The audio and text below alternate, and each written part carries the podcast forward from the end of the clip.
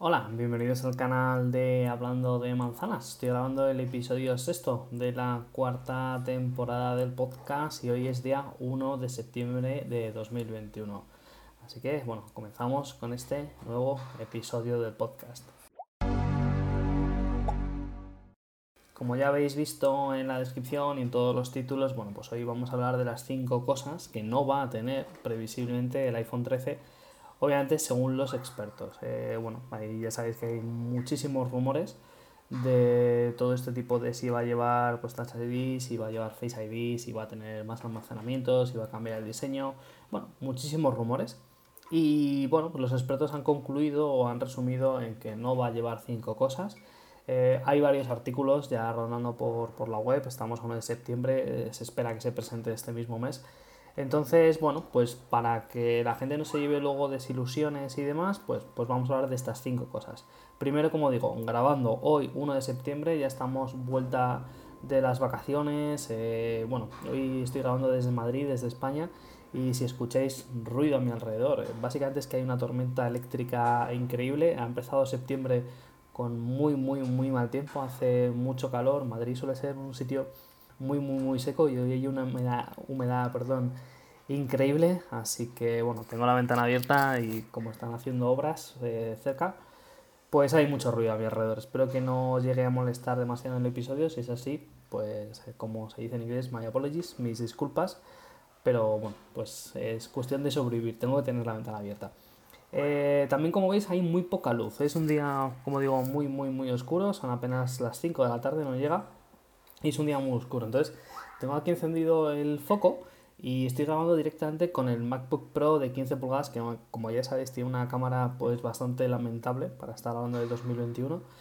Y es a 720, luego lo rescalaré a 1080 para intentar, bueno, pues que YouTube lo considere como 1080, pero al final la calidad con la cual estoy grabando 720 y como veis muchísimo ruido, tengo la luz bastante fuerte para que la cámara no meta mucho ruido y aún así como veis bueno pues en la puerta del armario y en la estantería el ruido que tiene la imagen es bastante importante. Entonces bueno cinco aspectos cinco cosas que no va a tener el iPhone 13 la primera es en torno al diseño. Ahora mismo tenemos como ya sabéis los que me estáis viendo por YouTube los que no eh, os invito a que lo hagáis a través de YouTube eh, si me estáis escuchando por ejemplo en Spotify. Eh, bueno pues tenemos un, un notch aquí arriba. Bueno, ahí está justo el Face ID intentando reconocer la cara. Y tenemos un bonito, bonito para algunos, a mí no me te gusta, un bonito notch, que es esa pestaña en la cual se oculta, bueno, es la cámara delantera, el sensor de luz ambiental, ¿no? Pues para cuando hay mucha luz fuera que se aumente el brillo, si hay muy poca luz que se disminuya el brillo para no dañarnos. También el altavoz, que lo usamos cuando estamos llamando por teléfono y por supuesto el reconocimiento facial. Eh, bueno, acaba de haber un trueno, en cualquier momento se me, se me corta todo, todo este sistema.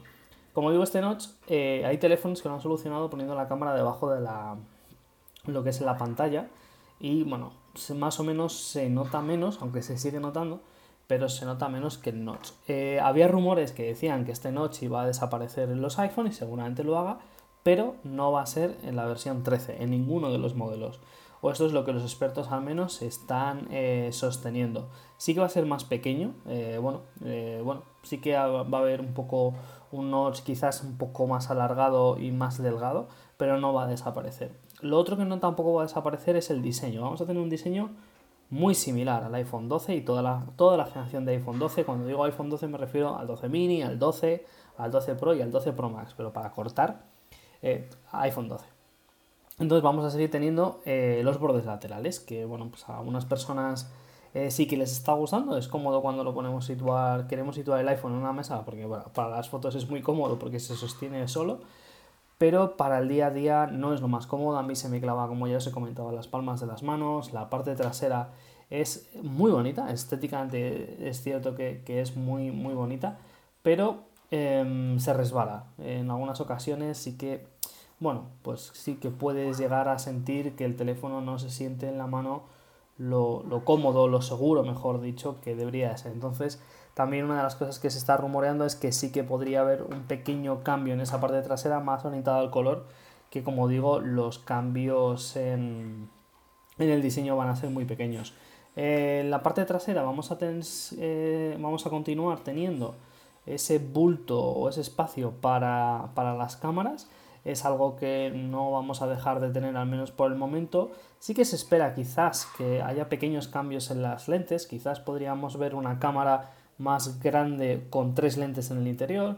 Bueno, podríamos ver eso. Lo que vamos a seguir teniendo seguro es la cojera crónica que tiene actualmente el iPhone. Vamos a seguir contando con la tecnología LIDAR para la gama Pro, eso es seguro, y también con flash, evidentemente, como, vamos, como, cabe de, como cabe de esperar. Pero será difícil diferenciar, yo creo que a simple vista, los dos teléfonos, el iPhone 12 y el iPhone 13, desde el punto de vista, como digo, del diseño. El segundo punto que no va a cambiar es una cosa que a mí la verdad es que me entristece bastante, que es que no vamos a tener, según los expertos, como, como digo, no vamos a tener Touch ID bajo la pantalla. Eh, bueno, ahora mismo tenemos lo que es el Face ID, que estáis viendo aquí, que bueno, pues nos permite desbloquear el teléfono de forma muy rápida, realizar pagos, pero cuando llevamos mascarilla eh, no se desbloquea, a no ser que tengamos un Apple Watch, pero bueno, la mayoría de las personas que tienen un iPhone no tienen un Apple Watch.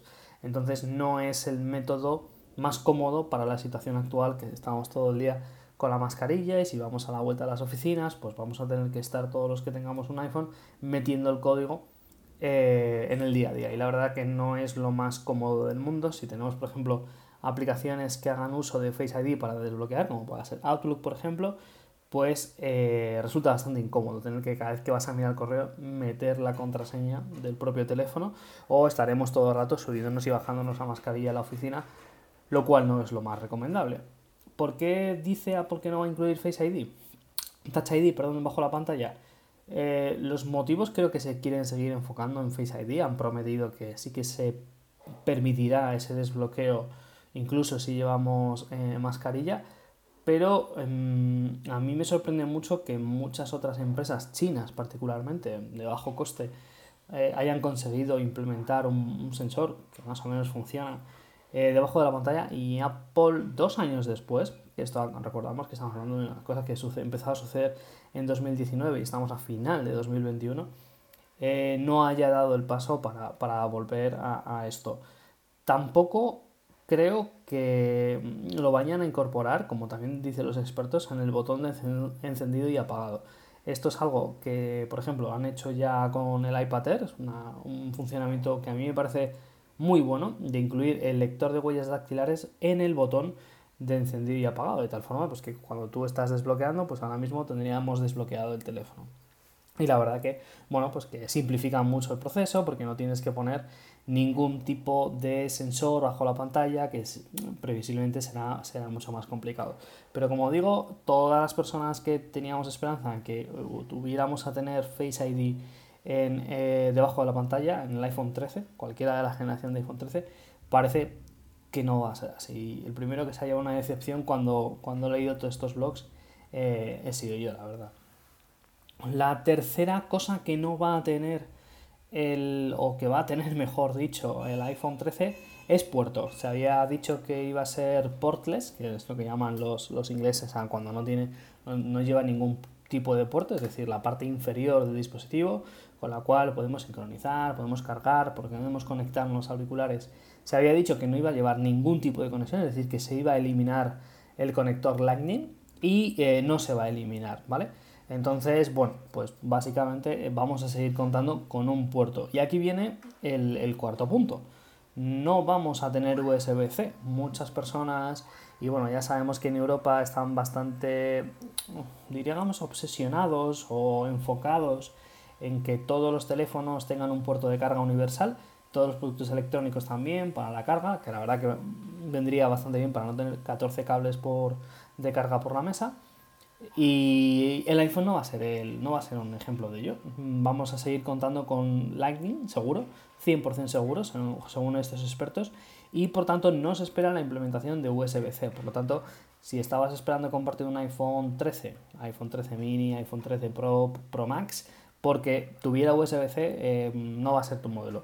No se sabe si lo va a contar en el futuro. Yo apuesto más a que como se ha diseñado el MagSafe para la carga, la sincronización total por Wi-Fi o con 5G o con el, nuevo Wi-Fi que es el, el, el Wave 5G, eh, se va a enfocar todo más, más para allá que con cables, pero como digo, en este iPhone 13 no vamos a tener ningún tipo de puerto USB-C y se va a seguir apostando por el bendito, que a mí no me termina de gustar, puerto Lightning. Tal forma que, por ejemplo, los, si los auriculares que vienen con el iPhone vienen incluidos con puerto Lightning, yo solamente los podría usar con el iPhone. Ahora mismo estoy utilizando estos auriculares, pero son de un teléfono bastante antiguo que tenía y son con conexión jack directamente, por cierto, al MacBook Pro. Estoy utilizando, por ejemplo, no lo he dicho al principio del vídeo, pero estoy utilizando directamente, eh, bueno, pues uno de los auriculares más usados eh, por todos los que estamos teletrabajando, que son estos auriculares sencillos de Apple. La quinta cosa que se había rumoreado que no iba a tener, o que iba a tener, mejor dicho, es que Apple iba a meter, iba a introducir, iba a implementar los procesadores que llevan los Mac y llevan ahora los iPad Pro, los M1 en el iPhone. Esto no va a ser así, según los expertos. Eh, va a seguir habiendo una diferencia entre los dispositivos de ordenador y los iPad Pro con procesadores M de Apple y también otra diferencia para los procesadores que son más sencillos, como puede ser el iPad Air, por ejemplo, como puedan ser los iPhone. No necesitan a priori esa potencia extra que sí que necesitarían los, bueno, los ordenadores, por supuesto, y los iPad Pro, que, bueno, es un poco cuestionable, ¿no? Porque el tema de que el iPhone a veces podría ser llegar, el, iPhone Pro Max, por ejemplo, podría llegar a ser incluso más potente que un iPad. Y parece que no quieren enfocarse tanto a eso, ¿no? Que tengas un, un iPhone tan, tan potente. Es más enfocado a, a eso. Y seguramente también por un tema energético. Seguramente, bueno, pues estos procesadores mucho más potentes necesiten baterías mucho más grandes, como pueda ser pues, una superficie de un iPad. No tenemos la superficie eh, en un iPhone, lógicamente, no tenemos tanta superficie como podamos tener, como digo, en un iPad Pro de 12.9 pulgadas o en una MacBook, por supuesto. Por lo tanto, los iPhones seguirán siendo exclusivos eh, y tendrán su propio procesador, que bueno, se llamará A15 Bionic o el procesador que corresponda pero la verdad es que, bueno, pues estas son las cinco cosas em, que no va a tener. Recuerdo, resumo, rediseño, seguiremos teniendo notes, vamos a seguir teniendo los bordes, vamos a seguir teniendo ese bultito que queda cojo para la cámara, dejando cojo como digo el iPhone. No vamos a tener Touch ID debajo de la pantalla, va a tener puerto y además va a ser de tipo USB-C y va a llevar procesadores propios del iPhone y no va a llevar ningún tipo de procesador M1X o M1 de Apple. Cinco cosas que como digo no va a llevar el iPhone. Como siempre, dejadme en los comentarios del vídeo qué os parece. Si vosotros pensáis que habéis leído en algún blog alguna cosa que no va a llevar el iPhone y os parece absolutamente espeluznante. Y como siempre, bueno, pues muchas gracias por escucharnos, por vernos, si lo hacéis a través de YouTube. Y nos vemos y escuchamos en el siguiente episodio del podcast de Hablando de Manzanas. Muchas gracias. Adiós. Chao.